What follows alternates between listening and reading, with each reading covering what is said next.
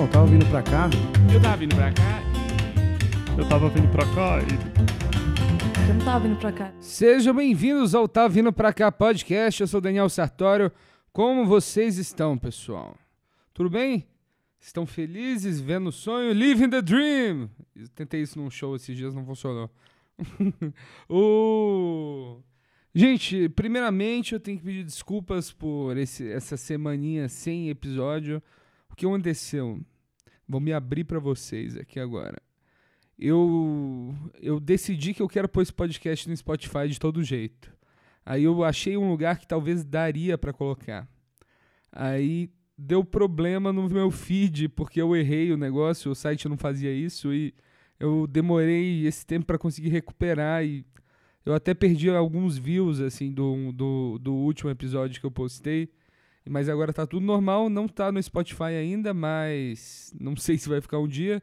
Mas eu jogo aqui um desafio para vocês que gostam desse programa. É, entrem no Instagram e procurem pelo post, pelo post do, do episódio. Nesse post, marquem o, o arroba Spotify Brasil e vamos tentar ver se dá, dá certo alguma coisa. No episódio de hoje eu tive uma conversa muito legal, muito legal com Pedro Casalho, um grande comediante. A gente falou sobre muitas coisas, especialmente sobre o humor negro, sobre. Ele perdeu o pai antes de começar na comédia e foi algo que ele achou o humor dele. Ele começou já fazendo piadas sobre o pai dele ter morrido e ele fala sobre as dificuldades disso, fala sobre a carreira dele e como o humor liberta. Olha só que beleza, coisa linda. E é isso. Se você gostou do episódio, manda um e-mail para tavavindopracá.gmail.com. Se você odiou, detestou, você pode mandar um e-mail para amaurifte.hotmail.com. É, eu tô sendo perguntado pelas pessoas, muita gente acha que o Amauri é de mentira. O Amauri é um comediante, começou junto comigo. Ele, ele fez a vinheta desse podcast, esse baixo que está sendo tocado é ele, mas ele não tem mais o baixo, porque ele vendeu o baixo. Ele desistiu da música para ir na comédia. Será que valeu a pena? Vamos saber em alguns anos.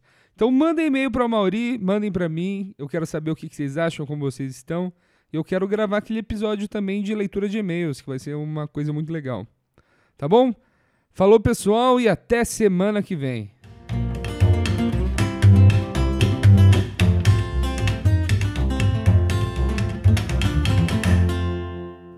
É um pouco também o monopólio do sofrimento, às vezes parece, sabe? É. Eu tenho um pouco a impressão disso, assim. A pessoa fala, não, não, eu, eu tô super mal também, eu não sei o quê. E às vezes você vê o cara bem pior, você fala, não, não tô tão mal assim. Todo mundo passa por vários É. momentos de, de tristeza, de problema, de perdas. Acho que perdas, todo mundo vai perder alguém, porque todo mundo vai morrer. Não tem o que fazer. Né? Então é, é muito louco isso. É, as pessoas, tipo. Mas tem também, né?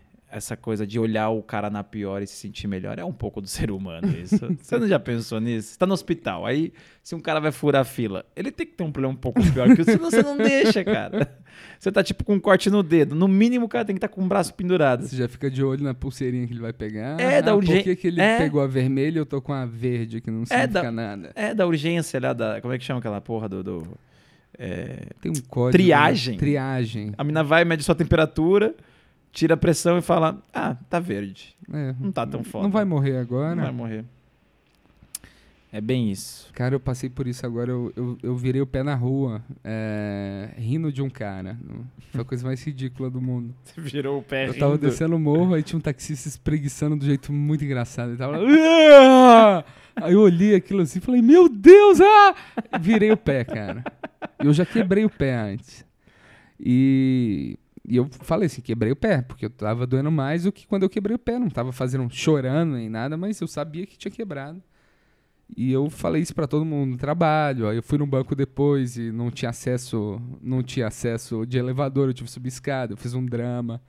Falei, não, tem que ter acessibilidade aqui. Eu tô com você, viu, Paulo Fabião? Mas você só pensou nisso o dia que você tava machucado. Não, tava machucado. É, então, porque senão foda-se os É. cadeirantes. Só que, é- não, não, também não, também não. Aí no dia seguinte eu fui no médico, eu descobri que eu não tinha quebrado meu pé. E tipo, eu tava até de bengala no trabalho. Então imagina a minha vergonha de chegar no Você dia fazendo um seguinte. show na empresa. E é um lance do hipocondríaco também, que a gente se decepciona quando você vê que não tá doente ou não tem alguma coisa de errado. Sim. Sim. Será que o, o Paulo Fabião fica de pé depois do show e, tipo, ele fala. A gente tem essa teoria. ele sai de boa, tá a gente tem ligado? essa teoria. Ele pega a cadeira, dobra ela põe numa mochila. é, e sai falando de boa. Valeu, galera. Valeu, galera. Põe na mochila e fala. que doideira, mano. E aí você ficou com vergonha de, de- no dia Eu seguinte? fiquei de- com um pouco de você vergonha. contou a real? Ou você foi enfaixado só pra Eu contei manter? a real, mas tipo, eu tive uma parada, não foi, não quebrei, mas foi sério, eu tinha que andar de daquelas botinhas. Ah, botinha ortopédica, né? É, que só que eu acho aquilo lá ridículo. é feio pra caralho. É feio pra caralho. Eu É feio. preferi usar bengala, usei a bengala por uma semana Prefiro cortar a perna, e velho. mantive o... É muito feio aquela, aquela botinha. É muito feio, cara. Parece estar com elefantíase, É verdade. É verdade. que não seria mal pra um hipocondríaco, né? Então, Casale, o... Que- do que viemos falar, Do né? que viemos falar? Tamo viemos falar coisa, de Pedro né? Casale. Como é que você tá? Tudo bom? Tudo bem, tudo em paz. Ah, que bom, cara. Trabalhando muito, escrevendo muito. O... Você tá com quanto tempo de comédia agora? Cara, é muito doido, porque o meu primeiro show mesmo foi em Sorocaba, no Asteroide, com o João Valho. Falei com ele pelo MSN, ó, nem existe, o pessoal nem sabe mais o que é MSN. E ele foi muito legal. é, ele me convidou pra fazer. Só que eu não, eu não, eu não sabia muito o que era ainda o stand-up, eu não tinha muita noção. E esses primeiros cinco minutos do Open era só sobre a morte do meu pai. Tinha acabado de acontecer. É, tava bem recente, exatamente. Que foi Caralho. ali que eu descobri. Tipo, em casa, eu fazendo piada com a morte do meu pai, eu falei, cara, isso é engraçado pra mim. E tá me fazendo bem, tipo, ameniza a dor, sabe? Não é que você vai esquecer a pessoa, claro que você não esquece. Mas ele era argentino, então tem um lado muito engraçado que dá pra trazer. Aí eu falei, como é que eu faço pra fazer uma piada dessa? Eu falei, ah, vou falar cinco minutos só sobre a morte do meu pai. Aí a primeira piada que eu fiz foi exatamente assim. Boa noite, gente, tudo bem? Tudo bom? É, quem aqui já perdeu alguma coisa muito querida na vida? Tipo pai, mãe. Não, desculpa, errei. É, quem aqui já perdeu alguma coisa querida na vida? Celular, brinco, pai, mãe, pra ter a piada no, né, no finalzinho. Um silêncio. Aí uma senhora, eu ouvi da plateia falando: Meu Deus, ele fez piada com o pai que morreu. um silêncio no asteroide. Muito foda. Eu era open. Eu não tinha outras piadas. O que, que eu fiz? Eu já perdi. Meu pai. Tuchei piada sobre a morte do meu pai. É, é tipo eu esmurrando piada na plateia, sendo que a plateia já não tinha gostado. Na primeira. Claro que eu errei muito na introdução. Você nunca pode, de cara, boa noite, gente, já falar da morte de um pai. A galera foi pra dar risada, a galera foi pra se divertir. Aí eu tomei uma na cara esse dia, fiquei muito chateado. Rafael Marinho veio trocar ideia. Veio falar, velho, calma. É, você tá começando, você tem boas piadas, só que não dá pra fazer sobre isso agora. Aí o Gueré também veio falar. Uma galera veio falar. E aí eu. Só que eu não tinha outras piadas. Eu, eu- eu- não sei porquê, mas a minha cabeça ia muito pro humor negro de uma maneira fácil. Talvez porque tava muito fresco na minha cabeça Sim. essa, essa questão da perda do pai. E aí, enquanto eu não tinha mais de cinco sobre outra coisa, eu continuava fazendo open com isso. E a galera indo, ia rindo, mas estava errada a maneira que eu que eu Introduzia. introduzia. Aí eu fui descobrir, isso a gente tá falando de 2000 e 2009. 2009. 2009, meu primeiro show. Aí eu descobri que que dá pra fazer piada com tudo sim, mas de uma maneira diferente. Então, como é que eu vou falar do meu pai, da morte dele, se eu nem apresentei meu pai ainda pra plateia? Então eu começava já agora a escrever outros tipos de piadas sobre ser filho de argentino, porque meu pai é argentino. Então, dessa forma, eu via que, que a galera ria muito sobre as piadas de filho de argentino. Quando a galera tava rindo muito, que é o tal de ter a plateia na mão, a, hora que eu vi que a galera tava comigo, eu falava, é, mas agora meu pai tá meio frio comigo. É, ele morreu. Se a galera risse aí, eu contava o restante das outras piadas. E aí foi onde eu comecei a fazer piadas sobre outras coisas. E aí, porra, é apaixonante quando você se descobre é, que você que escreve seu material. É uma delícia isso. É muito legal. Isso é muito louco, como que a plateia tem uma resistência com a morte, né? Bastante. Eu, eu percebi que eu tinha muita piada sobre morte e coisas que levavam à morte quando eu fui pra Curitiba. Eu fiz vários shows lá e foi terrível, assim, terrível. Tava acostumado também num shows mais alternativos, né? E, cara, aí depois que eu vi, falei assim, "Bom, vou ficar um pouco, um pouco sem escrever piada sobre morte. Sim. Mas é muito doido, cara, que eu tenho uma piada que eu tô fazendo agora que é sobre... Eu pergunto assim, grupo de família no WhatsApp é um negócio muito chato, né? Mas... é, alguém aí tá num grupo de família e tem um parente que já morreu, Que da hora. aí dá aquele silêncio, assim, É. aquele silêncio mortal. Quando a plateia já ri aí, é, o show vai ser ótimo. É uma- Mas- um termômetro esse momento, né? Sim, Ele é um mas a maioria dá um silêncio. Aí depois, quando eu venho com a piada, todo mundo relaxa. Só que só o lance de falar de morte. Nossa, cara. É. A palavra morte, ela é É. muito forte. Eu aprendi a aguentar esse, esse soco, né? Que é um soco quando você tá com uma piada dessa e. Sim, sim. O Márcio Américo, sempre conversei muito com ele sobre isso. A gente foi fazer um show uma vez. Eu não lembro agora a cidade, era fora de São Paulo. Aí ele viu meu show também.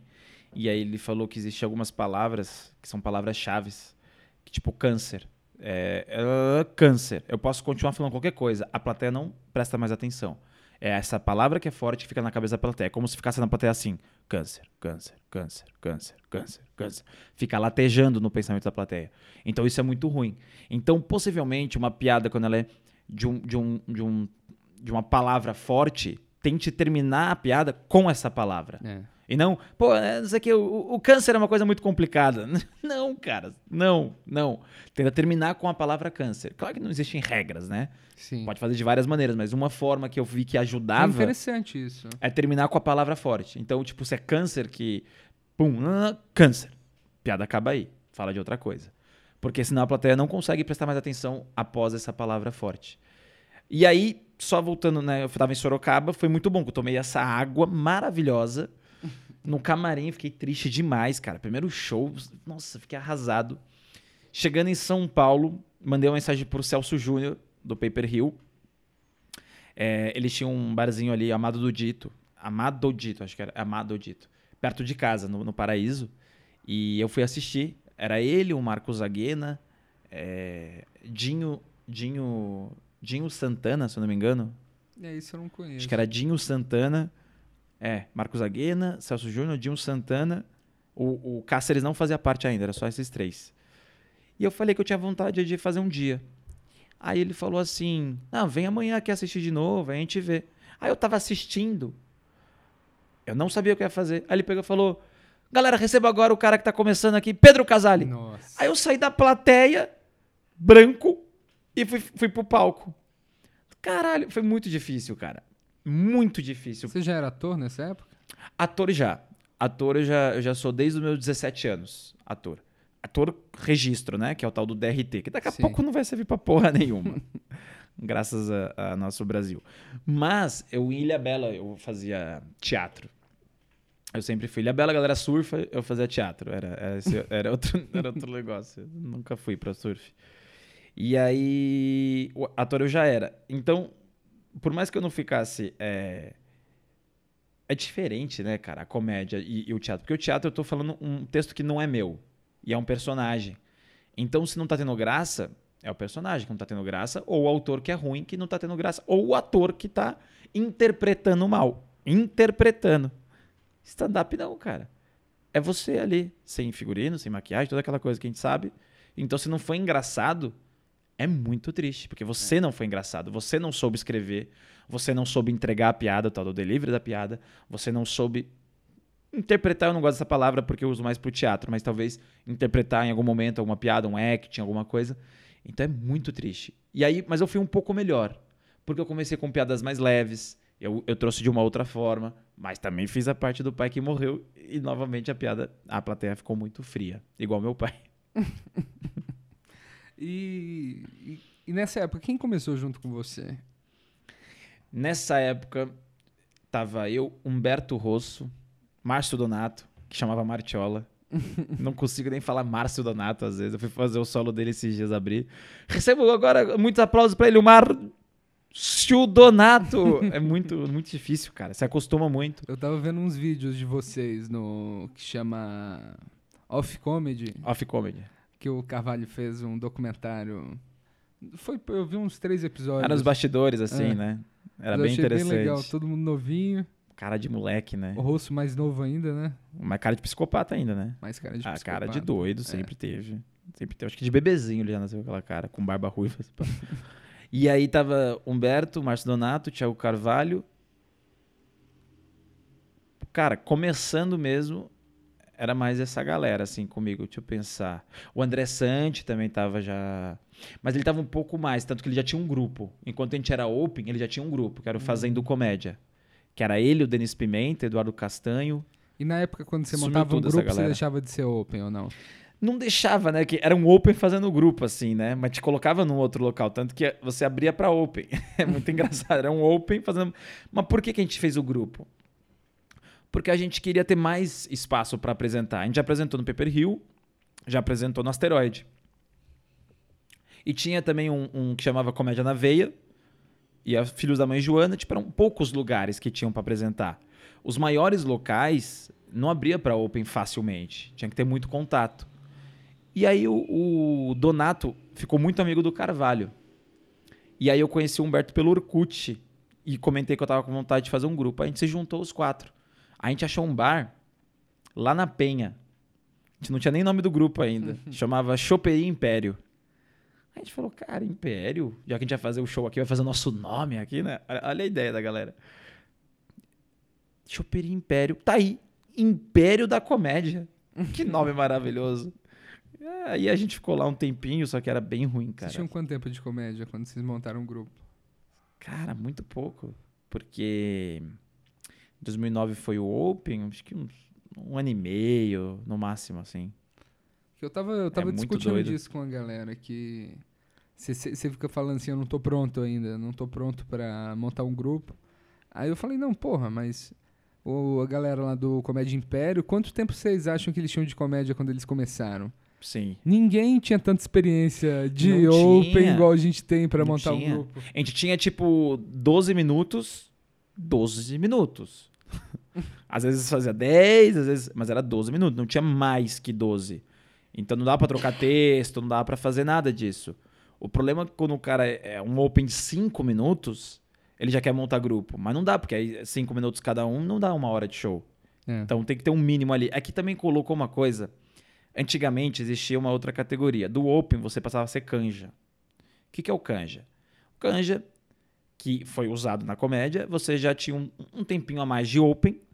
Você tinha 7, às vezes podia fazer um 8, 10 minutos. Então você era um canja. Mas o canja agora é um cara famoso que quer testar uma coisa, vai dar uma canjinha. Sim. E a gente perdeu esse canja que era muito bom, porque o Open ele já quer virar convidado. Então, quando ele quer pular para convidado, ele não tem noção o que é aproveitar o ser Open. O ser Open te tira uma responsabilidade muito forte. Que quando você já é canja ou quando você é convidado, você tem uma responsabilidade muito grande. Claro que fazer rir sempre vai existir. Mas o- todo mundo, quando o cara vai pela primeira vez, você fala, pô, é a primeira vez do cara. E dá para saber quem tem uma, uma linha de raciocínio interessante, já começa a analisar. É. Eu tava pensando nisso, cara, que o. Eu. A gente. A galera começou comigo, a gente tá meio que num limbo, assim, de. Que Uhum. eu- tem muito mais open. Na sua época tinha quantos open? Tinha. Não, não tinha tanto não. Era eu, Bruno Humano, Thiago Carvalho, Márcio Donato, Humberto Rosso, Gustavo Pompiani, da nossa galera. que mais? O Guereja não era open, já tinha grupo, que era o Comédia na Veia lá no Piove. Bernardo Veloso também tinha grupo. Open, É. open mesmo era... É, Eu acho que eu comecei com uma geração de uns 40, assim. E agora essa geração Ah, nova tá tem mai- é maior ainda. Mas é porque também, quando eu comecei, quem fala muito isso é o Rafinha, né? Ele fala, quando ele começou não tinha referência no Brasil. Ele trouxe a referência. Aí quando eu comecei, a minha referência era o Rafinha.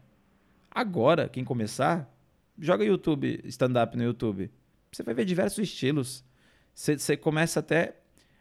Porra, melhor, melhor que isso. Livros traduzidos do, do Léo Lins. Não tinha isso na minha época. Sim. Não tinha. Eu, do Léo Lins eu fui ler agora, há pouco tempo, porque não tinha. É, então é muito foda. E eu não manjo inglês. Então para você traduzir livros era complicado. E aí, então agora tá mais fácil acesso à comédia, mas não tá fácil fazer, porque É, o desafio é sempre o exatamente. mesmo, mas o acesso tá mais fácil. Então, com isso, eu acho que tem mais gente fazendo sim e muita gente também que não sabe o que é e se arrisca. Que é o tal do cara que fala um dia: Ah, mas eu fiz rir uma galera no churrasco, acho que eu vou me arriscar. Eu adoro essa galera, porque aí eles vão e vão ver o quanto é foda e passar a respeitar mais É. o nosso trabalho. Com certeza. É um trabalho. Isso é muito importante falar. tem gente que não sabe que é um trabalho. Tem gente que não sabe. Comediante é uma profissão. O... Você, fala, você falou, a- a gente estava falando sobre, sobre o teatro, mas você acha que te ajudou de alguma forma o seu treinamento, sua formação em teatro? Cara, ajudou. Eu não vou dizer que não, ajudou sim. Porque a presença de palco, ele É. me ajudava em que sentido? A olhar para o público. Isso a gente aprende no teatro. A, a falar com aquele público que está ali. Por mais que você treinou em casa, como você vai falar, ou ensaiou com outro colega, ou com um elenco, como é falar para aquela plateia? Então é reagir ao que está acontecendo no momento. O teatro vivo, né? Ele vive muito do agora, é o agora. Então eu fiz uma piada ou comentei alguma coisa, a plateia reagiu ou não. Eu tenho que dar o tempo da plateia de rir para dar a próxima fala do personagem. Então me ajudou nesse sentido da, da, da presença de palco, eu entender o que eu estava fazendo ali. O tal do olhar periférico, né, que a gente Sim. comenta muito no teatro, que é você estar atento a tudo, é um estado de atenção muito forte.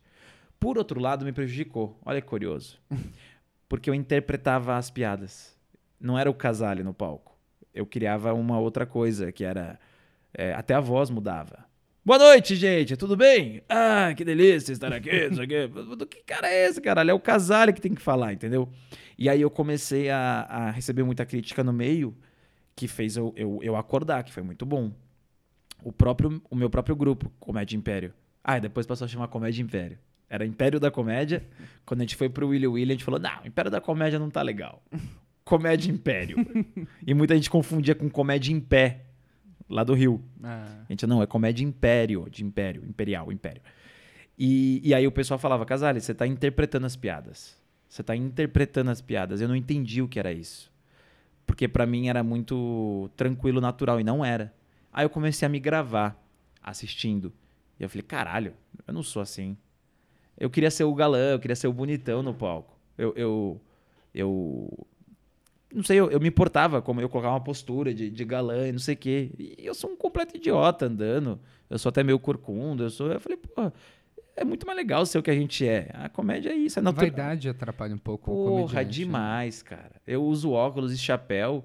E aí eu subia no palco, eu, eu queria tirar. Falei, por que, que eu quero tirar? Se eu sou assim, eu sou esse cara de óculos, chapéu, com a minha bolsinha de pano, que o pessoal fala que é mendigo, carteiro, falam tudo. Viado, já falaram também. E aí, aí eu falei, pô, mas eu sou esse cara, por que, que eu tenho que tirar ao subir no palco? Não, cara, eu sou esse cara. Eu acho que é exatamente pegar o que você é na vida e colocar no palco. Para as pessoas conhecerem você no palco. Porque senão, também rola a pessoa, tipo, tipo assim, ah, eu vi o show dele, mas ele não é assim. Eu não gosto disso, sabe? Da, da- Parece que eu tô enganando o meu público. Porque não é um personagem, é, é um, é, um- é uma persona, né? Que é, é o que você é na vida, elevado à vigésima potência pra subir aquilo pra pessoa. Pô, que legal, entendi. Você dá só um, um plus ali, você dá um, um, um, um gás, né? No que você já é. E, e aí atrapalhou nesse sentido, porque no teatro a gente aprende a, a interpretar cada palavra, a sensação. Então eu queria falar, por exemplo, gente,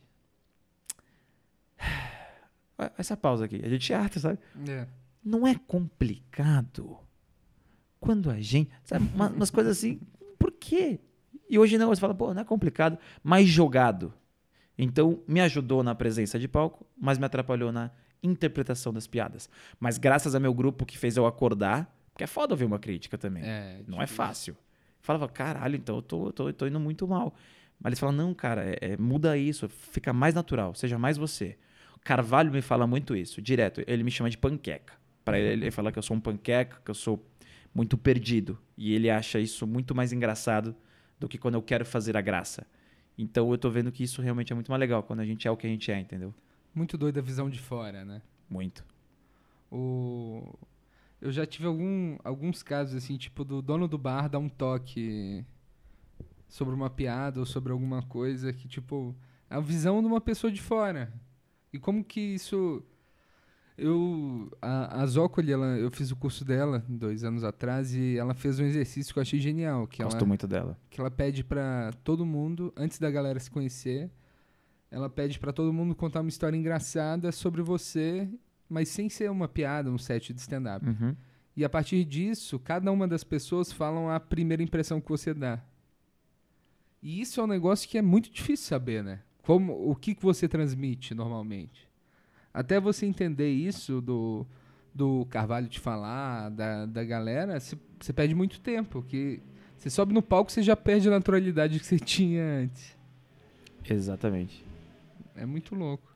O, humor, a gente tá falando de humor negro, foi Só, só um detalhe que eu acho que eu esqueci de falar. Tinha muita gente de open mic nessa época. Ó, olha só, eu esqueci de falar tudo isso. Ó. Di Lopes, Ventura, eh, Diego Baro, Carvalho, Donato, Humberto Rosso, Gustavo Pompiani, Chesman Padim. É, caralho, é muita gente, cara. É muita gente. É, Era talvez- tudo open na mesma, mesma Talvez época. seja meio parecido, então, com, com a, minha, a minha geração, assim. Que essa geração nova já tem muito mais open. É, não, mas acho que não, tem, não, tinha, não tinha tanto assim. Mas tinha uma galera, mas não tinha tanto assim É. como agora. Com certeza. O, Viu que eu sou perdido? Foda. A gente tava falando de humor negro, do... Não gosto. Não gosta. Acha horrível. Acha que Acho tem que parar, pesado. tem- acha pesado. Ah, eu acho que assim, eu, sabe, eu paguei pra rir, sabe? Não quero chorar no show. Não quer pensar. Não quero pensar. Não, eu acho maravilhoso. Eu gosto muito. E o que, que você teve de influência, assim? Seu pai, seu pai, você falou que era um cara muito engraçado, né? Ele era, cara. Mas ele era porque ele queria ou ele era... Eu não sei se é um pouco do argentino, sabe? Porque eu vejo uns filmes argentinos, eles têm um humor Eles um pouco um mais humor um muito- sarcástico, é. um humor mais negro. Eu sinto um pouco isso. O Relatos Selvagens, que é um filme muito legal, é, é humor negro, cara. E aí, a- a- fora- fo- além de tudo, fala do ser humano, do instinto que a gente tem selvagem dentro de cada um, tudo mais. Mas, mas acho que com certeza foi uma influência do meu pai, sim, cara, porque ó, olha que bizarro. Eu até conto isso no meu solo. É, minha tia tinha operado do, do coração. E aí o meu pai, a gente foi visitar, aí ele falou: Pedro, Pedro, entra lá pra visitar sua tia que tá te esperando de peito aberto. E eu achei isso maravilhoso. Em vez de você ficar triste e, tipo, ficar, pô, chateado com a situação que já é. O óbvio já é ficar chateado, ele revertia. Então ele me dava o outro lado. Então, então eu comecei a falar: tudo tem um lado engraçado. Eu fiquei pensando isso. Só depende da gente querer ver.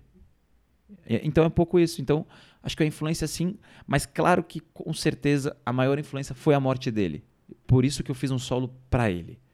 Ele merece isso. Porque foi ele que fez eu entender o que, que é fazer uma piada pesada, mas ao mesmo tempo é, que seja engraçada. Que acho que isso é o nosso desafio. Não pode Sim. ser o pesado pelo pesado. É. Tem que ter uma coisa do tipo, que é um, é um show de Não humor. ser como você- gratuito, né? Exato, senão é uma palestra sobre câncer. E não é o caso. E aí eu fiz o solo pra ele justamente por isso. Foi uma homenagem que eu encontrei. Porque somos comediantes, né? Como é que a gente vai homenagear alguém fazendo uma piada? E aí eu fiz um solo só falando sobre o meu pai, assim. É muito interessante. É muito legal a reação da plateia, porque ele, ele, ele não é só engraçado. Ele tem uns pontos emotivos, tem uns pontos engraçados, tem uns pontos que a galera fica pensando. Então, é muito curioso a, a, a resposta, o feedback no final do show, assim. É, é muito legal. E eu gosto muito de fazer isso e eu E a pretendo. primeira vez que você faz um solo? Primeira vez. Eu fiz o ano passado, mas aí eu chamo até que foi um experimento. Que eu comentei com, com o Carvalho. E aí ele falou: Cara, coloca tudo no palco, velho. Você não sabe o que é ainda. Coloca tudo no palco. Deu uma hora e quarenta de show. e o Humberto abriu nesse dia. Aí ele falou: Cara, tá louco, uma hora e quarenta, você tem dois solos quase. E aí foi onde eu descobri que ali eu tinha dois solos, porque eu tinha um sobre o meu pai e o outro sobre as outras coisas que eu queria falar. Aí eu tirei tudo que eram as outras coisas, agora eu tenho um solo só sobre o meu pai, que dá 50 minutos. E tá muito legal. Tá muito o que eu queria fazer, assim, tô muito feliz com o resultado. Então esse ano nasceu esse solo. O ano passado chamava Arenoso um tipo de solo, Sim. só pela piada infame. Aí aconteceu uma coisa muito curiosa, que eu não posso dar spoiler, que eu conto no meu solo. E aí passou a se chamar Solo Ideal Arenoso. Hum, legal. E tá muito ligado com meu pai, o, o título. E, e eu, e, eu, e eu comecei a usar também de símbolos nesse solo.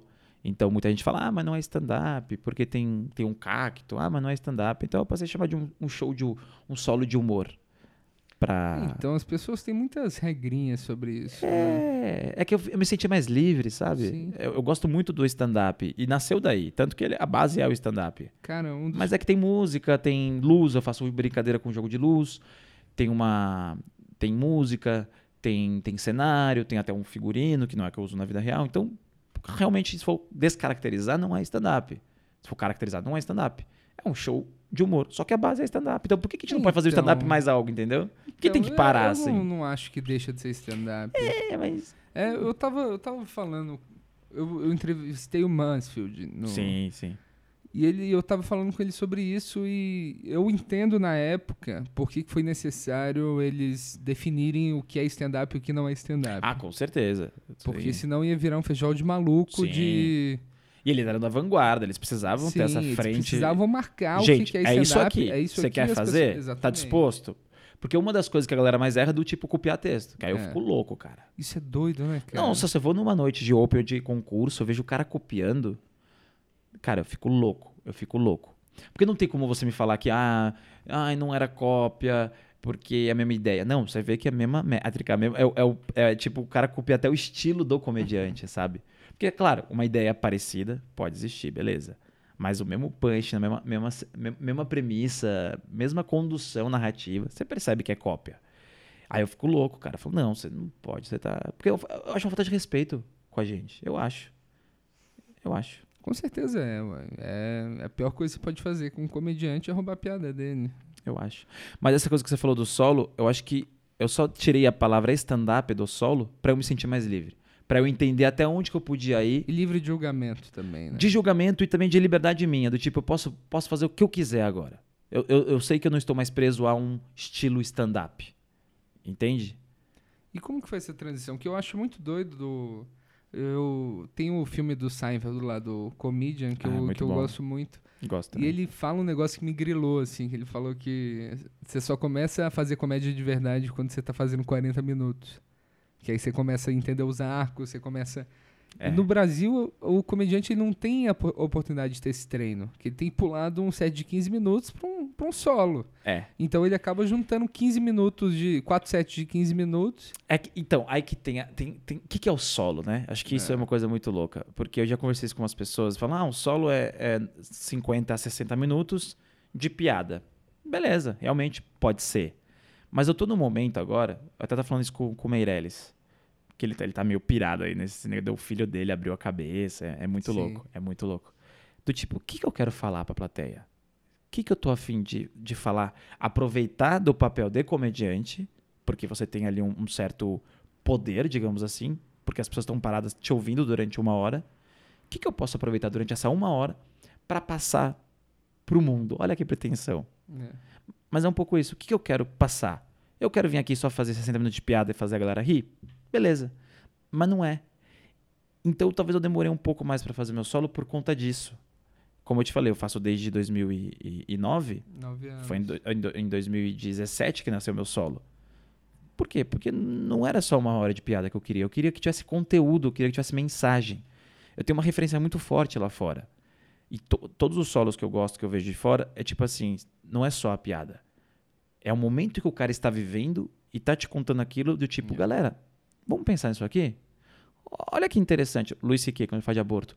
Olha que interessante. Só, só essa, sabe? Cara, Vamos pensar um pouco? De stand-up que eu acho que eu vi, um, que eu vi um solo completo assim, foi. Era um que tinha no Netflix, era. Chamava God Say Ha. Sim, todos dizem. Julia... É. é um francês, né? Não, não. Ah, não, não, não, não é o. esse é outro. Não, peraí, todos. Tem um. Não, é um tô confundindo com um filme, né? É. Todos. to- Todos os cães merecem o céu. Não, não. Todo mundo odeia. Não, não. O... God Say Hi. Eu acho que eu vi isso daí. É, que é uma mulher e ela tem uma cenografia atrás dela que ela conta sobre ela ter, o irmão dela ter câncer, aí depois ela tem Hum, câncer. Sim. E é muito pesado, mas é muito bom. E eu, eu fui desse. A eu, Tig fez o documentário Sim, maravilhoso. aquele cara. documentário é muito bom. Nossa, incrível. E eu acho muito interessante isso. Eu- Às vezes eu fico. ho- Hoje, hoje teve uma discussão num grupo de comédia que a gente participa que. Você viu o, o, o clipe do Donald Glover, Donald Glover lá? Que tipo.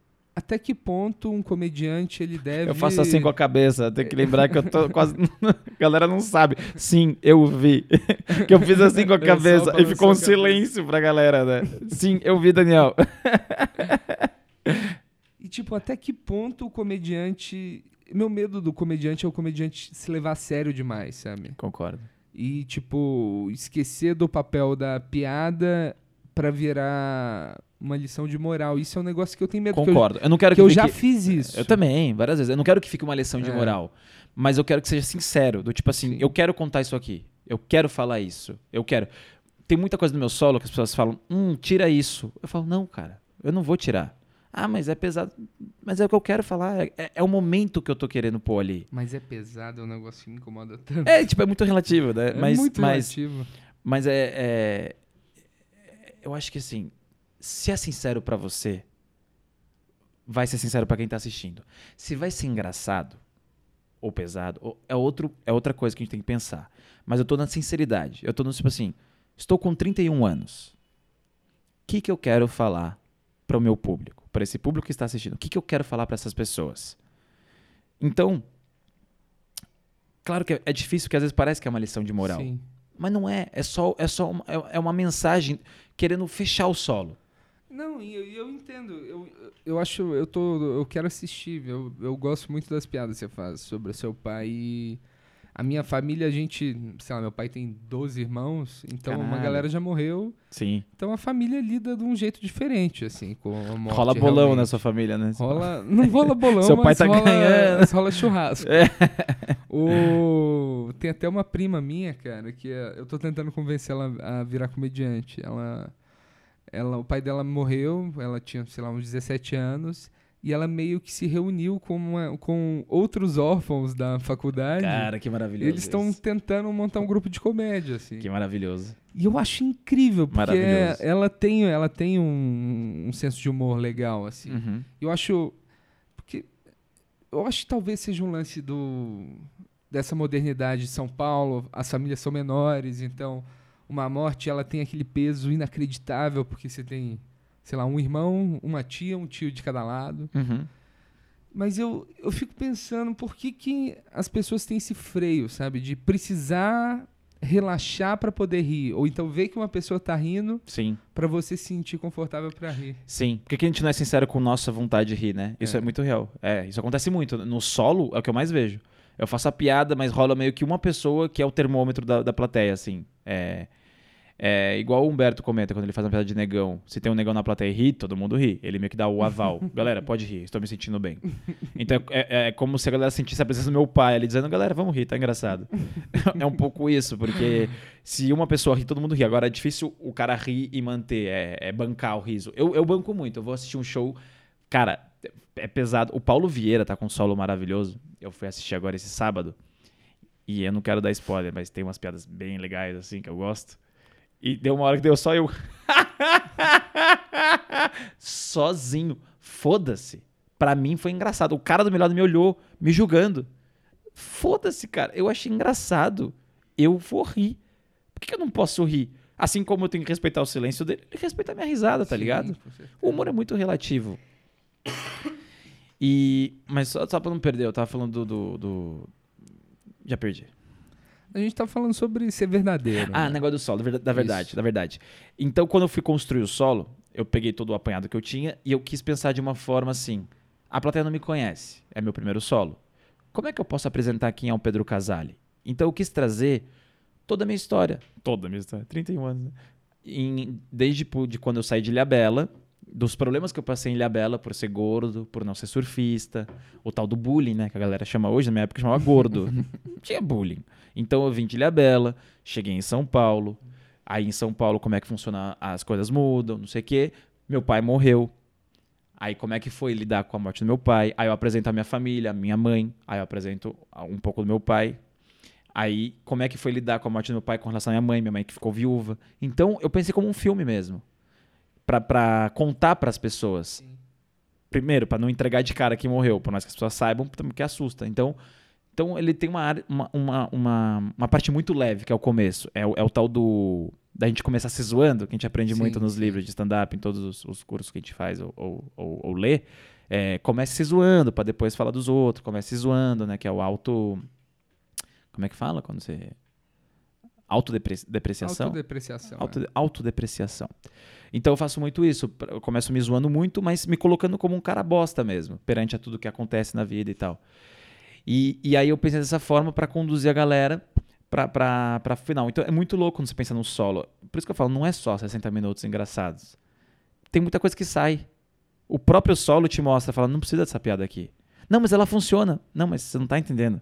Você pode contar ela isolada nos seus 15 minutos num show de convidado em qualquer outro lugar. Pro solo, ela não tá servindo. Então todas as piadas que não ajudavam a contar quem foi o meu pai, eu tirei. Então tinha um set muito bom de religião que tava entrando muito forte. Peguei três ou quatro piadas ali, porque tinha a ver com meu pai. A narração que eu faço evangélica, que tá, tá, tá, tá, tá- tem os vídeos no, no YouTube, eu não coloquei. O pessoal falou, mano, você não colocou uma piada muito boa. Eu falei, mas é que não é isso. O solo é outra coisa. O solo é o que, que vai ajudar eu contar o que eu quero falar. Senão, porque senão fica mais. Então não é só a piada funcionar. Então, como é difícil a nossa cabeça pensar, É. ela funciona, você vai ganhar a plateia aqui. Não interessa. No solo eu penso diferente. Não é só ser engraçado, é o que, que eu quero falar com o meu solo. Que legal. É isso, né? É doido. Agora o próximo solo. É, esperando minha mãe morrer. Ela já fuma, né? Então acho que não vai demorar tanto aí. não, é, aí eu peguei engraçado. Quando eu escrevi tudo sobre meu pai, eu descobri. Eu sou um cara solteiro, né? Eu só namorei duas vezes. Nunca tive sorte com mulheres. E aí eu descobri que eu tenho um solo só sobre relacionamentos Com trágicos. As minas que eu e meu pai comemos, né? não, não.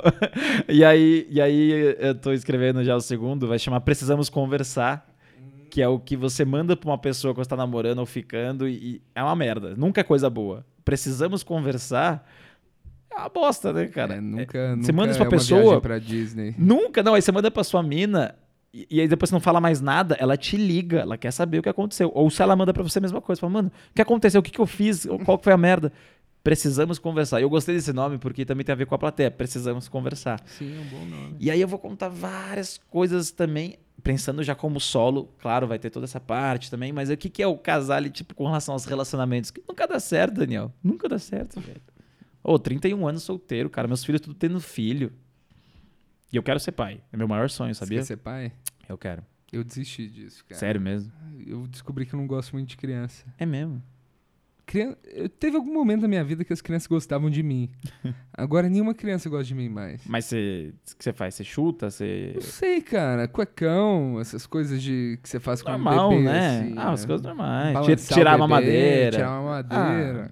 Ah, é muito fresca essa o- criançada hoje. Aquela parte molenga, a mo- apertar moleira, a moleira. é. É muito Você aperta a moleira de uma criança, ela fica O chorando. bebê cai do colo, morre. né? Na- por que, que os índios, índio, índio não tem isso? Então, cara, eu tava, eu tava, eu tava numa discussão disso. do- eu tava numa discussão disso que uma, uma amiga minha, ela tá grávida e ela tá, tipo, toda cheia do- de todos os problemas, todas as coisas que tem. é só pra que- ganhar dinheiro, é só pra fazer Não, para é, as é indústrias. de- absurdo, cara, é. que o berço tem que ser um berço de tal altura, É, tem é, que ser um carrinho com Ferrari. três separações, É, tem que ter o tipo de fralda certo. é, Só, cara, existe bebê no mundo tem muito tempo. Eles sobreviveram. é. Jesus nasceu num, num negócio. Seu filho não vai ser melhor que Jesus. Exatamente. Cara, Não, é eu- bizarro isso, é muito real, é muito real. Eles colocam na sua cabeça do tipo, não, não, não, você precisa desse produto, você precisa desse carrinho, que eles essa fralda. com- na- o NAN, né, que deixam a culpado. Não, é. faz o leite caro pra cacete. É verdade. Deixa um pai culpado porque se seu filho morrer por alguma coisa, um carrinho de. Um, um, pote de NAN que você pudesse ter comprado e se você não comprou e seu filho morreu, você é uma péssima pessoa. É. É. É a. É, é- a, a gente fala de religião aí, né? Que é a culpa cristã, né? Você tem religião? Ah, Aí seus pais, seus pais eram alguma coisa? Minha mãe católica, meu pai espírita agora. Não, minha mãe, minha mãe católica, né? Então eu fiz muita coisa da, da, da- da parte católica. E. E minha mãe, me pior que eu brinquei com o negócio de espírita, mas minha mãe também teve uma, uma madrinha que era da, da- da- do espiritismo. Mas eu não, não adotei nada pra mim. Falei, eu sou isso. Mas também não sou ateu. Eu tava conversando com outra pessoa, é o tal do agnóstico, né? Sim.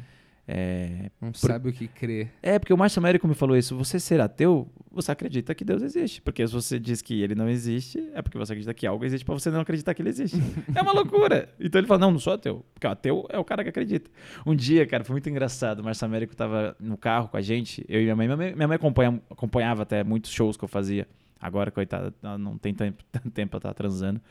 e aí o Márcio Américo tava no carro com a gente, assim, e aí começou a discutir religião, que minha mãe é muito, muito, assim, séria com isso sobre catolicismo, Deus, quem foi Deus, não sei o quê. E minha mãe é concursada pública, né? E aí o Márcio Américo falou: Então tá bom, então você acredita em Deus? Ela, acredito, com certeza. Ele falou: tá bom. Se você deixar a prova parada na sua frente falar, Deus, me ajuda, preenche pra mim. A sua prova vai ser preenchida, você vai passar no concurso? Porque ela fala, ah, se vou passar se Deus quiser, Deus me ajuda, né? Graças a Deus que eu passei. Ela falou, não. Aí começa a entrar no embate do tipo, então até onde que é essa força divina? Então, se a gente for falar de Deus mesmo, pra mim Deus tá dentro das pessoas, é só a fé que a gente usa pra alcançar as coisas que a gente quer. Então, pra mim é, uma- é fé. Deus é fé, tá dentro de você, mas não é um cara, não é pai de porra ninguém, não é, tipo, desculpa falar porra, né? Jesus. Né, não pode falar não pode falar porra. É, é pai de Jesus. é, não sei nem se eu acredito no Jesus, cara. Olha que doideira. Então, cara, eu. Mas eu, é fé. eu- eu- eu, fé. eu sou. Eu sou, Eu sou pagão, Marcelo né? Marrom. Marcelo Marrom. Tenha fé. Ele tem o livro, né? Tem. Tenha fé. Maravilhoso esse livro, inclusive. O... É muito doido que esse dogma de falar, falar de Jesus é um negócio que eu não entendo. Que eu, Puta, tipo, eu não fui nem batizado. Meus pais são espíritas e espiritismo é uma religião muito suave a respeito do que, que você pode ou não pode fazer, né? E, cara, qualquer coisa acima. Como que isso pode incomodar a galera, né? Reli- Piada com religião e grafite são duas coisas que eu não entendo como que. É, o, o- é legal você misturar as duas coisas. Imagina um cara picha Jesus, né? é o Jesus cúmulo, acabou. né? Cara, você vai ver aqui de- daqui de casa, tem um. Dentro do banheiro tem uma janela que dá pra ver uma figura de Jesus pintada. Que animal. é, toda iluminada, cara. Mas tá bem desenhado? Tá bem Ou tá, tipo, desenhado, de mas palitinho é, não, na mas cruz, É assim. estranho, cara. Ai, caralho. Que é tipo a cara de Jesus e você tá tomando banho, aí você olha pro lado você vê Jesus. Então, mas na verdade, quem disse que ele é assim? Não rola uma coisa muito louca do Tem tipo, alguém, que- alguém desenhou um dia, aí todo mundo meio que fez uma caricatura e foi copiando, assim, tá ligado? Veio o copiando. Xerox da- da- do cara de cabelinho comprido ali. Dizem que ele parece com o Lula. É, então. Tem aquela. então, cara, pode ser muita coisa. E, e aí eu questiono muito isso no solo. Quem foi Deus? Aí tem uma parte muito de religião. Então, muita gente que é muito religiosa incomoda. Mas eu tô ali pra perturbar também. Eu tô, eu tô no tom provocativo ali. Legal. Porque quando eu falo assim, eu, eu solto bem alto. Falo, gente, minha mãe fala, ah, não pode fazer esse tipo de piada, Deus não gosta. Eu falo, mãe, quem foi Deus? Quem é Deus? Como é Deus? Quando ele disse que não gosta. Aí ela não sabe responder. Aí a plateia também fica em silêncio, meio que fala, é mesmo, né? A gente não sabe como que é Deus. Aí eu falo, Deus pode ser uma mulher, Deus pode ser um homem, mas eu queria Deus negão. Aí eu começo a zoar, faço as piadas e tal. Mas a questão é essa. Entrou no negócio de religião, a galera surta. Então agora criou-se uma coisa do tipo, quer fazer piada de religião? É muito delicado. Pra funcionar, ela tem que ser muito engraçada. Engraçada a ponto da galera começar a esquecer que você tá falando de religião. Claro, a ofensa nunca é legal. Eu não gosto da ofensa. Mas se a gente for falar de judeu, não tem como não, não colocar uma coisa sobre o Hitler, sobre as coisas. E a galera fica muito, muito ruim com isso. Fica muito brava, cara. E o humor de ofensa é um humor muito difícil de fazer também, né? É bastante. Você tinha falado no quando a gente tava vindo pra cá. Olha só. Ou como funciona. Eu usei muito isso no começo, quando eu era open mic. Tava vindo pra cá É, e era mó mentira. É um grande clichê que a gente tenta pôr pra parecer que tá fresca a piada. né? É. Gente, eu tava vindo pra cá, vocês repararam? É, muito. É muito. É o falso natural, né? Que a gente É. tava procurando ali. O Que que eu Você, comentei? fala- você comentou que quando você começou você, você fazia mais one-liner. É, one-liners. E One-liners. como foi esse processo? Quanto tempo você ficou fazendo É, foi one-liner? muito doido isso. Eu, eu, eu tinha muita piada. Ah, isso depois. Olha que curioso agora que você falou. O meu primeiro texto foi sobre morte do pai, que tinha cinco minutos. Eram one-liners, mas dentro de um, de, um, de um conjunto do mesmo assunto, né? Alguma piada você faz, você faz até hoje dessas piadas? A do Dia dos Pais. A do Dia dos Pais. Que eu falo que Dia dos Pais é, é meio louco, porque eu entro em qualquer loja, já vi uma vendedora lá do fundo. Eu acho que ela cheirou cocaína, que ela veio muito animada. Ela, ih, vai dar o quê pro seu papai hoje? Aí eu falei, é, eu vou dar flores. Ela fala, não, dá uma coisa mais útil, porque você não dá aqui um CD do Frank Sinatra. Aí eu falei, é que meu pai essa hora já conhece ele. e essa daí eu uso até hoje. Boa É, acho que é. Acho que é isso uma, uma que eu uso até hoje. Tinha umas que eu não, não, não, não uso mais, que eu gostava muito, que é do. De falar. Como que era? Do, do, do, do, do, pai que morreu? A introdução. Caramba, faz tempo que eu não falo dela. A do. Ah, do. Que a galera fala, ah, é. Nossa, Pedro, vai dar flores pro seu pai, né? Ah, não, não, tem razão. eu Vou desenterrar, dar um terno novo pra ele. Deve estar meio sujo aquele. Era algo assim. Não faço mais. É, mas, mas é que, é que eu não sei. Não sei se é porque eu parei de fazer, porque não entra mais no que eu falo, ou porque eu acho que. Não, sim, você São fases, também, né? São Você- fases. é, Mas o vai- curioso, é que agora que você perguntou, eu nunca tinha pensado nisso. Olha só. Eu fazia um set sobre morte do pai de one-liners. Elas eram curtinhas, mas dentro de um mesmo assunto. Depois, quando me falaram pra fazer piadas mais leves, eu não consegui fazer um set de piadas mais leves. Então, eu fiz one-liners, tipo, muitos assuntos variados. Eu tinha umas piadas muito toscas, cara, muito toscas. Porque eu não, eu não- não sabia escrever é, piada, era muito difícil na época. Então, eu não tinha. Tipo, ah, tem que escrever sobre coisa mais leve. Aí eu fui na tecnologia. Aí tinha aquela coisa assim, ah, a- a- já reparou que tudo da Apple tem o i na frente? iPad, iMac, iPhone. E se a Apple fizer um vibrador, como é que vai chamar? Ai ai? É muito de open essas piadas. Sim. Aí vibra, aí que tudo, aí não sei o quê. E aí, e, a nessa- e aí falava essa do, do ai ai ai e já ia pra uma outra coisa. Meu cachorro, não sei o que, meu cachorro, não sei o quê. Aí foi um toque do meu grupo também, por isso que é muito legal ter um grupo. Acho que isso foi uma coisa muito Eu boa. nunca tinha pensado nisso. No lance de vocês quatro e. Se ajuda muito, porque eles se analisam obser- você. Se é, observaram toda noite, né? É, e aí ele fala assim: é, Cara, você tem. É legal as piadas, mas tá muito solto. E aí a plateia se dispersa. Mas por quê? Porque eu não tinha uma persona de um one-liner. Que é aquilo que a gente estava comentando. Se você tem uma pessoa, uma persona de um one-liner, se você criou esse estilo one-liner, a plateia compra você como one-liner. Então eu não tava nem para one-liner e nem para um set de um mesmo assunto. Então era uma coisa meio perdida e não era legal. Porque se eu não sabia o que eu tava fazendo, não chegava nada pra plateia. Então parecia a plateia que eu tava meio maluco, falando as coisas meio soltas. E aí eu comecei a juntar, eu cheguei em casa, eu até não lembro se eu vi um método, acho que foi do Murilo Gun, eu coloquei tudo no Excel. Não, deve ser Murilo Gun. Excel é, a cara do Murilo Gun. Mas antes dele fazer aquele mapeamento da, da Mapeamento cerebral. né? cerebral, antes disso, era do Excel de você colocar assim, numa Categoria. categoria, numa coluna. Eu queria muito ver uma planilha dessa. Eu te mostro, eu te mostro. Tem assim, ó. Numa coluna você coloca o assunto, né? É puteiro, mãe, pai, restaurante, não sei o quê. Aí você coloca todas as suas, suas piadas assim. E é muito estranho escrever piada no Excel, né? É, é numa linha Ela muito vai estranha. sumindo, né? Vai sumindo. E aí você coloca as piadas. Mas por que, que é legal no Excel? Que depois você filtra.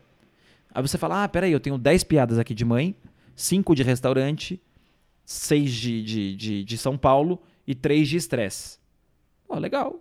Pô, você tem um- uma quantidade legal. Aí você começa a fazer o quê? Os links entre uma coisa e outra.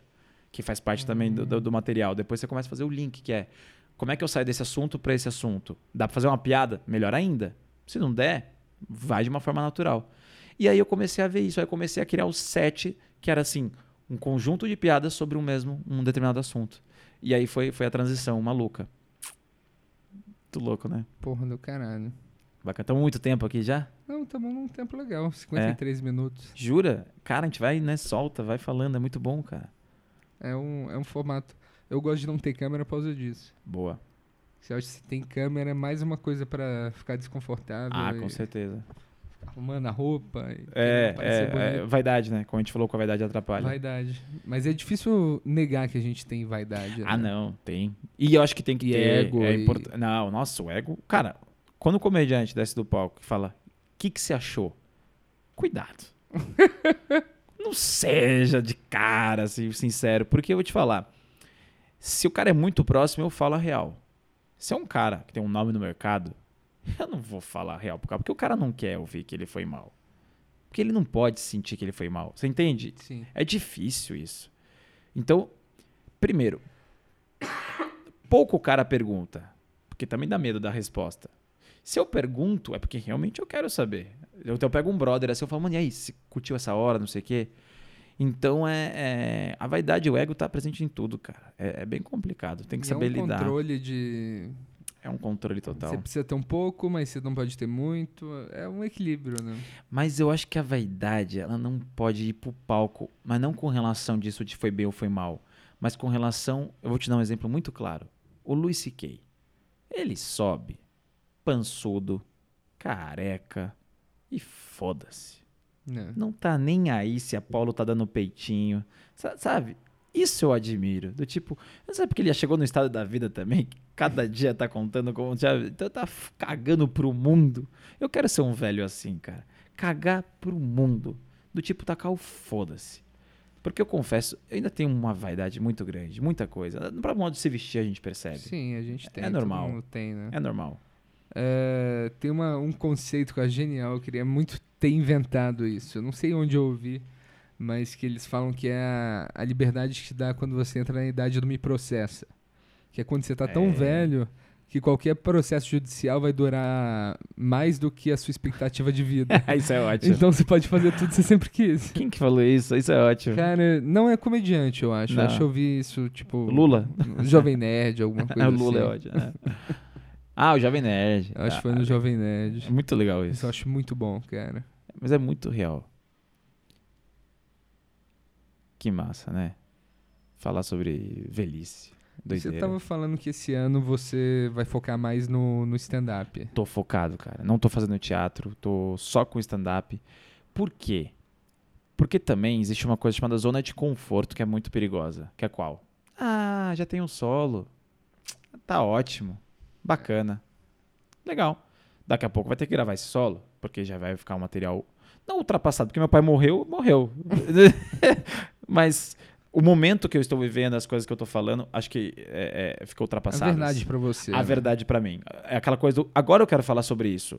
Bom, no que vem eu não quero mais falar sobre isso. Acho que eu quero falar sobre outras coisas. Vai que alguém, outra pessoa morre, ou enfim, me dá uma inspiração boa aí pra continuar. Mas a questão é. é, vai, vai gravar. Eu quero gravar. Inclusive, eu quero gravar em Ilhabela. A minha vontade é gravar em Ilhabela. Ah, é? cara, tem tudo a ver. Gravar em Ilhabela. É, queria ver se eu gravava esse ano, inclusive. Mas a Netflix, não, sei se tá topando muito no momento. É um tema muito delicado e tem que ser foda pra estar na Netflix, produzir todas essas coisas. E foda que eu digo de, de ser conhecido, né? Sim, que é isso que sim. interessa hoje em dia. São views, É. seguidores, essas coisas. Felipe Neto. Nossa senhora. É isso aí. Tinha um, um bom show lá. Dormi na segunda piada. Ah, não, não é piada. Como é que chama? É, É, não é, não é stand-up, é é, um monólogo. é um monólogo. E aí, é, gravando, pra mim perde muito a graça de continuar fazendo, entendeu? Então eu quero fazer fora, fora do, de São Paulo, fazer um pouco fora. Gravou. Gravou, bora pro próximo solo. Só que o bora, ele já tem que estar pronto. Não é começar a escrever. Então eu já comecei a escrever o segundo, mas estou- já tô com o primeiro fazendo. Então é muito louco, Você entendeu? ainda mexe nele? Quantas cara- vezes você já fez o, o solo? Quantas vezes? Eu fiz uma temporada, o ano, contando o ano passado, que ele não, não, não não dá pra contar porque era outro tipo. Era outro tipo. Vamos contar. ah, mas já fazia parte do trabalho também. já fazia, pra- já fazia. Fiz dois meses o ano passado. Dois meses em cartaz. Sexta e sábado. E esse ano, dois meses também de novo. Sexta e sábado. Não, Caramba. esse ano só sexta, desculpa. Fui pra um dia só. Por que um dia só? Porque eu achei mais interessante é, eu ter mais tempo pra mudar alguma coisa. Exatamente. Mexo, respondo sua pergunta. Pra próxima semana. É. Na sábado eu tinha pouco tempo, porque eu, eu- faço outras coisas, né? Como ator, né? Então é, não é teatro, importante. É publicidade, dou aula também, interpretação, essas paradas todas. E aí eu, eu não tinha tanto tempo, então eu queria assistir, analisar. Gravo todos, áudio de todos. O vídeo eu não consegui fazer de todas as apresentações. É, mas o, o áudio pelo menos já, já é um já é uma grande um grande aliado, né? Exato. Mas ó, ó, olha o que, que vou te responder. Por que, que eu mexo? Eu tava no Face e me veio uma, uma amiga é, no inbox falando que tava mexendo com candomblé, não sei o quê. E falou: Ah, eu descobri que eu sou filha de Ogum e de Oxum. E você? Eu falei: Ah, eu sou filho do Ricardo e da Maria. e aí eu falei: Pô, isso pode entrar na parte de religião, entendeu? É uma Sim. piadinha pequena que vai. Então aí, tipo, dá pra agregar ainda coisas. Mas ele já tá fechado como um formato. Mas se for uma piadinha ou outra aqui, dá pra agregar. Eu ainda mexo, sim. Agora acho que eu não vou mexer mais. Eu vou deixar bem, bem, bem parado. É, que eu tô agora querendo fazer mais shows para fazer mais o meu nome no circuito. por conta de que eu não fiquei só fazendo como comediante desde que eu comecei. Como eu tive essa carreira como ator também me, me, me levou muito tempo. Então, agora eu tô mais dedicado à comédia. Então, eu tô fazendo mais shows. Eu quero que a galera saiba mais quem é Pedro Casale, Pedro Casale comediante. Fixar mais isso na cabeça das pessoas. E que o ator seja um plus. Ah, ele também é ator. E não, ah, ele é ator. Não, ele é comediante. ah, mas também é ator. É, é uma coisa difícil de você. É um trabalho de imagem, de marketing pessoal mesmo que Você eu acha tô que existe fazendo. uma rixa entre o teatro e o stand-up? Existe, mas é no sentido assim. Quando o teatro, eh, quando um cara tem uma peça e ele quer viajar com a peça, aí ele vai para um, pra um espaço, né? Um- vai pegar pauta. E aí o- um patrocinador ou, ou um produtor local fala: Puta, quantos atores são? São seis atores, tem um cenário, tem um figurino. Hum, é uma grana. Aí chega um cara de stand-up. Dá pra trazer quando? Amanhã. Quantas pessoas? Um cara. O que, que você precisa? Um banco, um microfone. Mas como assim? E uma luz? Só? Só. E lota? Lota. Então foda-se a peça de teatro. É um pouco esse pensamento. E eu não acho ruim, cara. Porque querendo ou não, é praticidade também que a gente tá vendendo como, como stand-up também. Então, mas acho que tem que ter de tudo. Não só stand-up e não só peça de teatro. Acho que pode ter de tudo. A ponto de ter públicos. Se tiver de tudo, vamos formar público. Se formar públicos, os públicos vão ter locais para assistir, entendeu? Então, acho que é um pouco isso. Mas com quem que eu tava falando esses dias, que foi muito engraçado? O que que era? Ah, esse, esse, esse... Teatro Augusta. Sim. Tô com um Instalar grupo novo grupo agora. Com Kedney, Stand-up SA. E o... Eu, Chesman, Tom Castro, Chesman, é. Kedney Silva e o Caio Martins. E aí eu fui apresentar o projeto lá. Aí ela falou, mas vocês- vão... eh, Vocês vão precisar da, da, da semana liberada para ensaiar? Aí eu falei, não, não, não, não, não tem ensaio. O, o carinha lá que cuidava, não, não manjava, né? Nunca tinha feito stand-up lá. Aí ele falou, não, não tem ensaio. Eu falei, não tem ensaio. Ele falou, não, mas como assim não tem ensaio? Eu falei, não, não tem ensaio. Ah, mas e mexer na luz? Eu falei, não, mas é uma luz. Não, mas... Peraí, mas vocês, vocês chegam o quê? Umas quatro horas antes? Eu falei, não precisa. Porque não tem ensaio, tem que mexer em luz. E eles acharam formidável. Eles falaram: peraí, vocês chegam o quê? Uma hora antes, só pra dar uma arrumadinha, tomar uma água, conversar aqui, ver coisa de bilheteria, algum problema e tal. E é só fazer o show. Por quê? Porque não tem um problema em relação à à desmontagem. É. Então eles podiam ter o stand-up e uma peça em seguida. É tipo ser vocalista também, de banda. É tipo seu vocalista, ele O tinha tudo, baterista tá lá desmontando, você É. só sai. só sai. E é o mais reconhecido, né? Já percebeu? É o mais reconhecido. É o mais reconhecido. A galera tá cagando o baterista. Quer ver, ó? Fala uma banda que você gosta. Ah, eu conheço os bateristas. Você conhece os caras? Eu conheço, mas eu entendo Não, eu perguntei pra um cara, Skank. Falei, legal, qual é o nome do baterista? Não sei. E o vocalista? Murilo. Murilo Rosa. Não, Murilo Rosa não. Murilo. É Murilo Rosa. Não, Murilo Rosa é ator. Ah, É, é. Murilo. Samuel Rosa. Nossa, Murilo. Por que a gente fez o Murilo? A gente errou feio agora. Samuel Rosa. E eu sou mineiro. Nossa, Murilo, isso é mal afirmando. Ó, Murilo Rosa, Murilo Rosa. É que eu falei com maior credibilidade. né? Samuel Rosa. E aí a galera não manja mesmo, é muito isso. Leva, leva o mérito, né? É o, é o vocalista da banda. Será que então que o comediante é o vocalista da banda? Acho que quem carrega menos coisa é mais importante. Acho que tem. Talvez isso venha de uma, de uma, de uma bagagem cultural. Quem carrega menos coisa é menos importante. Sempre quem chega sem nada na mão é porque tem gente carregando as coisas pra ele. Faz sentido, hein? Faz sentido. Faz sentido. Será que é real? Talvez não. Mas. É verdade. Quem carrega? Tô, tô pensando nisso. eu tô no momento também que às vezes vem umas ideias na cabeça e falo, isso vira piada. Aí eu vou só anotar a premissa, sabe? Só anotei. Tum. Nossa, eu tô quase fazendo um aquário, igual, igual do, o do David chapéu. Nossa, que, não, que piada maravilhosa. Ele te dá, ele fala assim: eu vou fazer uma piada com isso, mas não agora. Aí ele faz a piada. Pode falar aqui, todo mundo já assistiu, falar, né? claro. Chutar a buceta. Aí ele faz a piada, só que a gente não tá esperando nesse momento. Como é que ele faz isso? Ele, te fala que preparou. ele vai fazer essa piada, vai só pra quem não fazer. escutou. Ah, é, ele tem um Ele- aquário de punch. Explica É, direito. É. Um aquário de piada, só, o, só a punchline, só a, a- o twist da, da piada. Usei outra palavra em inglês. É. É, aí ele crer. tirou uma, uma que ele falou: sou tão bom que eu vou fazer uma piada com isso. Com isso que Eu vou dar um chute na Na, buceta dela. da mina. É, é, na buceta dela. É isso mesmo. É. Eu vou dar um chute na buceta dela. É só isso a piada. E aí lá na frente, ele contando uma outra coisa que já tinha esquecido, ele faz a piada. E em seguida ele fala: Falei que ia fazer a piada. Então ele, ele, ele, ele é quase a des- desconstrução de Sim. um show, sabe? Ele é fascinante. Ah, esse ele show tem, é um- maravilhoso. Ele, tá, ele tem uma arrogância tão, tão bonita. E assim fumando, também, né? Ele tá fumando. É muito bom. Porra. É muito ele- bom. Ele tá muito bem. No... É muito bom. Mas quando ele bate o microfone aqui, né? é, virou uma marca dele também, né? Que da hora. Eu, gosto, eu gostei muito desse show. Foi um dos, é um dos caras que eu passei a assistir mais, assim. Não conhecia tanta coisa dele, passei a assistir mais. É, então, eu... É que também ele fez muita coisa, fez três, né? Foi É, ele tinha feito acho que dois antes. É, então, aí só. do nada ele meteu três no Netflix. Como eu tô agora nesse momento muito comédia, tô consumindo tudo, cara, que eu vejo lá. Tudo. Até Felipe. E quem que você curte muito, assim? De Felipe comediante? Felipe Neto, ótimo. Pena que só tem uma hora, né? É, cara, senti falta. Acho que vai ter o, so- o dois. Vai ter o dois. Que é o A Minha Vida Não Fazia Tanto Sentido 2. Vai ter o irmão dele agora. É, vai ter um gordo numa banhe- banheira de Nutella É. no meio do palco. Não, maravilhoso. Quem que eu curto de comediante nacional ou fora? Tanto faz. Quem que você pira, assim? Tipo... Bull Burnian. Por quê? Moleque novo. Ah. E eu acho que ele tá exatamente. O que ele faz é a minha referência. É, é o que eu penso sobre solo. O que, que eu quero falar com isso aqui?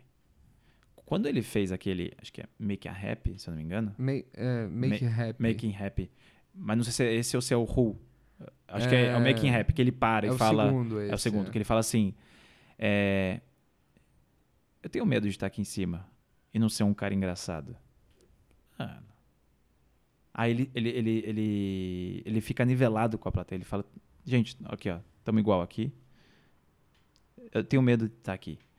E eu faço a piada pensando ainda no que vocês vão pensar sobre. Eu tenho que ser engraçado. Então ele coloca o medo dele de ser comediante. Porque a gente tem essa frustração. Gente. Isso não foi engraçado, isso não foi engraçado. E ele colocou isso no show, cara. Então ele, ele, ele- ele também desconstruiu um pouco essa coisa do ó, temos aqui um comediante que vai ser engraçado pra caralho o tempo todo.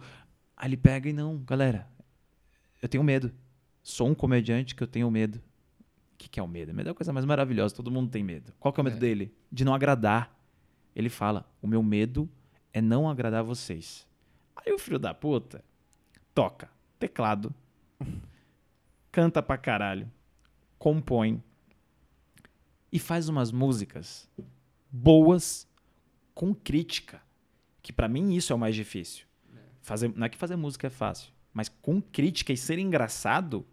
Tem uma música que ele fala sobre ver as pessoas, humor negro na música, sobre tragédias. E aí, é que eu não canto ainda mais em inglês, mas até assiste, galera que tá ouvindo aí, assistam é Making Happy, Bull Buryan, é Bull Buryan. É, Minha pronúncia é péssima. Fala aí, Daniel. Bo Burnham. A- a- Olha a diferença, a galera vai jogar BU lá. É. Bull Buryan. Agora fala o nome de alguém em espanhol pra você ver uma pronúncia errada. Você Nunca fala? consegui aprender espanhol. Jura, Eu mano? fiz aula. Olha que tal. Você fala, Boludo. Boludo pelotudo de merda. É, não consigo. Mas assistam, gente, o, o Burburian. Burburian. Esse cara aí. É moleque novo, então, e ele, É. ele faz isso. Ele faz a piada com mensagem e é maravilhoso. Ele fala assim: Ah, eu vi um cara sendo atropelado.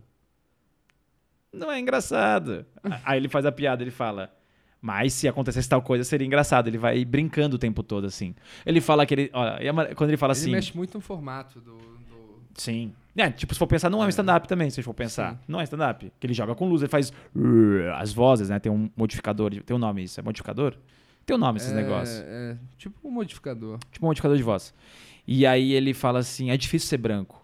Gente, não é fácil a minha vida. Vocês não sabem como é foda tentar pegar uma batata Pringles. que problema é esse? Igual a gente tá falando da desgraça lá atrás, né? Sim. Sobre a desgraça de cada um. Pra ele é um problema. Claro, ele tá satirizando o quanto a gente reclama de coisas inúteis, a gente não pensa nas pessoas. Tá tudo aí. Só que é engraçado. E ao mesmo tempo tem mensagem. Eu me emocionei. Eu, eu gosto de, de shows que me emocionam. Mas, falando de referências ainda, Bob Burrian é o que eu gosto muito. Louis C.K., ele pode ser um filho da puta. Eu até tava conversando com o brother esses dias. Como separar o pessoal do profissional, né? Eu tenho dificuldade. É difícil isso. Mas, se ele fizesse um solo, mais um, né? Esse ano eu espero, eu acho que ele deveria abrir com uma piada sobre a- a- essa questão toda Eu que ele fez que com a mina ele lá tinha da que fazer? punheta Ele tinha que ir num roast. Ah, roast e- Luis e isso ia ser legal. Isso ia ser muito legal. Seria uma forma de pedir perdão pra, pro mundo, é, ia né? ser um... Ia ser do caralho. Fazer piada só sobre essas coisas. Ia ser muito foda. Ou ia ser muito legal alguém fazer piada sobre outra coisa, que a gente vai estar esperando só sobre isso, aí, né? Quebra a expectativa. Gosto muito do Louis C.K. Woody Allen tem algumas coisinhas. Então, eu Woody gosto. Allen é um que... Eu Eu, li a gosto. carta que a filha dele escreveu Foda, né? e... É foda. e Mas era ele também é um favorito, escroto. É um era cara escroto. Então, é- favorito, é, então, exatamente. é. casado com a enteada, tudo É. mais. Mas é um escroto, mas eu gosto. Eu gosto dos filmes dele. É, mas falando de comediantes. Danny Cook, já gostei bastante, mas não, não fez coisas novas, então não continuo acompanhando. É, gostei muito desse último, do Chris Rock, cara. Tambourine. Tambourine. Ah, moleque. Tambourine. Por quê? Porque é sobre o momento que ele tá vivendo também. É. O que, que ele quer falar? Então ele fala sobre traição, ele fala sobre filho, ele fala que dá um soco na cara do moleque negro. Aí o moleque fala, por que, pai? O mundo vai fazer pior. é maravilhoso isso, e é verdade. Então é um outro também que conseguiu. Aliás, é dirigido pelo Paul Borean. É. Muito louco isso, né? E é legal isso também, a questão de, de colocar verdades de uma forma ácida no palco, né? Então você ri e fala, caralho, mas o mundo é assim. Ah, mas tá engraçado. Mas o mundo é assim. Então fica essa coisa Nossa, reflexiva. Eu gosto muito da Jim Jeffries também Jim gosto Jeffries muito. É muito bom. A Sarah Silverman também gosto muito. Eu gosto muito. Tig eu gostei bastante. Cara, tem muita gente que eu gosto. Muita gente. Eu lembrei de uma piada agora da Wanda Sykes. Sabe quem que é? Gosto pra caralho. Ela casou com uma mulher e, tipo, a mulher é branca, ela é negra, e ela adotou uma mulher, uma filha branca. Aí a piada é sobre isso. Ela fala assim: por que que você adotou uma mulher branca e não adotou uma mulher negra? Uma filha negra. Filha negra. Você acha que. Eu vou morrer em breve, eu sou mais velha que a minha mulher. Você acha que minha mulher vai saber cuidar do cabelo de uma mina negra? É muito foda isso. E ela começa a ir Que é uma nisso. coisa muito na sociedade. Esse cabelo tá Sim. implícito lá atrás, Sim. cara. O cabelo bombril, o cabelo. Ela gosta de fazer É. piada com isso. É muito foda. E é muito, é muito bom esse set. Ela, ela é uma mina incrível, cara. Eu gosto.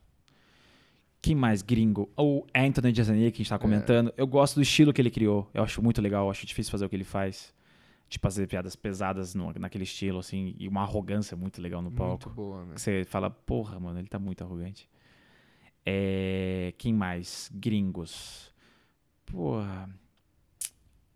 É, ah, George Carlin. Maravilhoso. Porque tem essa parte da religião. Pra mim é um dos caras que. Porra, muito foda, cara. É muito foda o que ele fala da religião. É muito foda. Ele sim deveria passar nas igrejas pra galera assistir e falar: será mesmo que esse, esse tal de Deus existiu? Vamos ver esse vídeo aqui. Ele é um cara muito foda pra mim. George Bons Carlin. argumentos, né? Bons argumentos e com piada. Bons argumentos e com piada. Bill Burr também gosto muito. Bill Burr, ele tem um negócio que eu gosto muito dele, que ele... dele fazer piada com algo que a plateia não concorda. É, isso é muito legal. Que é muito difícil. É muito foda. É muito foda. Poucas pessoas... Não, não me recordo de um set da galera no Brasil fazendo isso. Tipo, chegar numa plateia e falar uma coisa que a plateia... E continuar e, ainda, E continuar e e tacar o foda-se. É, né? isso é difícil. É difícil. E ainda mais os temas que ele aborda, né? É. Eu gosto do. É, não temos mais, mas o Robbie Williams. Eu gostava muito das Cara, coisas eu que ele fazia. nisso hoje. Eu fiquei tão- muito triste, cara. Me abateu muito a morte dele. Me É. abateu muito, cara. Muito. Porque. Ele parecia um cara feliz, né? Aí que tá, né? Felicidade tá onde, né? É o dinheiro, é a fama, é o quê? E aí tem vários. Tem vários. Como é que fala? É. é- é, várias teorias de como, por que, que ele se matou, se é que ele se matou, por que não sei o quê. Umas da que eu ouvi que eu acho que foi mais interessante pra mim, e eu vou ficar com essa versão. Eu tenho esse dom de pegar a versão que eu gostei mais. É que ele tava ficando velho, e aí ele descobriu que ele ia ter, não sei se não me engano, é Parkinson, e ele não queria passar por isso, e falou, mano, vou acabar antes de me tornar esse velho inútil, assim. Não sou eu que tô falando isso, tá? Foi um documentário que eu Hum, não sabia Deixando bem disso. claro. É, ele meio que. Não, não é nem documentário, é uma bostinha desses de. De como, como que. É o mesmo site que fala que Hitler saiu da, da Alemanha e morou em Campo Grande. Não, esse é maravilhoso. Esse não- Foi em Ilha Bela que o Hitler. Tem Ilha foi- Bela não, também. Não, não, não, tô sendo. Mas esse é de como. É, é, é uma autópsia sobre uma pessoa famosa, e aí vai explicar um pouco sobre o que aconteceu. E, ele, e, e falava sobre isso. Falava assim. Que o, ah, foi a mulher dele que falava nesse documentário. A mulher dele falava assim. É, ele, ele se matou porque ele se sentiu velho, porque descobriu que estava ficando com Parkinson. E isso causou a depressão que ele já tinha, todos os problemas que ele já tinha. E do tipo assim, cara, não quero. Eu não quero acompanhar a minha morte aos poucos. Eu prefiro que seja de uma vez só. Que eu achei bonito, de uma certa forma. Poético, mas fiquei muito triste, cara. É, Uma perda muito triste, foda. Muito foda. Muito foda.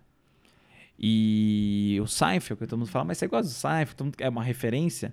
Cara, eu gosto, mas não é um, um- um comediante favorito. Eu gosto por tudo que ele representou pra comédia. É. Mas não é o meu comediante favorito. Eu gosto Mas mais- gosto eu- muito. Eu gosto muito dele. A série, principalmente. a Aí que eu te falar, série- eu gosto muito da série. Eu comecei A a, série aprender a escrever humor conceitos- assistindo a série do Seinfeld. O Time, né?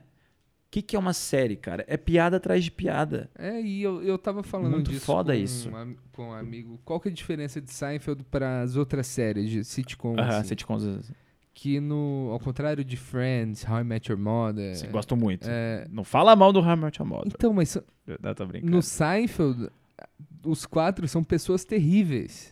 Ela- e é sobre isso, sobre eles serem pessoas ruins, Uhum. que não o ser humano, né? conversar. O complexidade, a Exatamente. complexidade do ser humano. Shakespeare já tá aí. O Shakespeare tá nisso É. daí, pra você ter ideia. E o- nos outros é todo mundo bonzinho, É. todo mundo é, então, um esse que é o problema. É o tal da, da. Aí que é legal essa dramaturgia. Que a gente vê o que, que é o personagem unilateral e o personagem que é o mais crível, que é o mais sincero com o ser humano, que é o. Eu posso ser um cara filho da puta, mas também posso ser um cara legal. É, São momentos, né? Não é que todo mundo é legal o tempo todo. Aí eu concordo com você. Os quatro são filhos da puta, mas são filhos da puta que você fala, mano, existe essa pessoa. Sim. Não filho da puta, ah, essa pessoa não existe. Existe pra caralho essa Eu pessoa. acho que é por isso que não envelheceu igual Friends é, envelheceu. é atemporal, né? É, Muito foda. são emoções humanas. Muito foda. E é isso. Acho que a gente chegou num ponto legal aqui do, do Muito massa. podcast. Muito legal. Obrigado, Seu viu, solo, convite. seu solo tá, tá em cartaz? Você quer divulgar? Não tá, cara, mas eu tô, tô querendo voltar, porque foi muito legal. Essa última fase, principalmente, assim, foi onde ele fechou de verdade, com 50 minutos. E, e por ter essa, essa referência com o Bob tem música, tá bem divertido, assim, cara. Porra, Quero muito que legal. você assista. Eu quero assistir. No próximo eu vou. Solo Ideal Arenoso.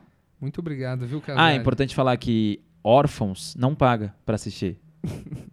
É é o que eu, por, eu ter perdido o pai, aí eu fiz essa promoção que os órfãos não Legal. pagam na presença dos pais. Então, aproveitar que você cortou, eu vou falar outra coisa aqui. Aí não vai pro ar, tá? É, meu pai não morreu. Eu escondi ele só pra fazer as piadas. Um dia eu solto. É. Então, eu tava vindo pra cá, Eu tava vindo pra cá Eu tava vindo pra cá e Eu não tava vindo pra cá.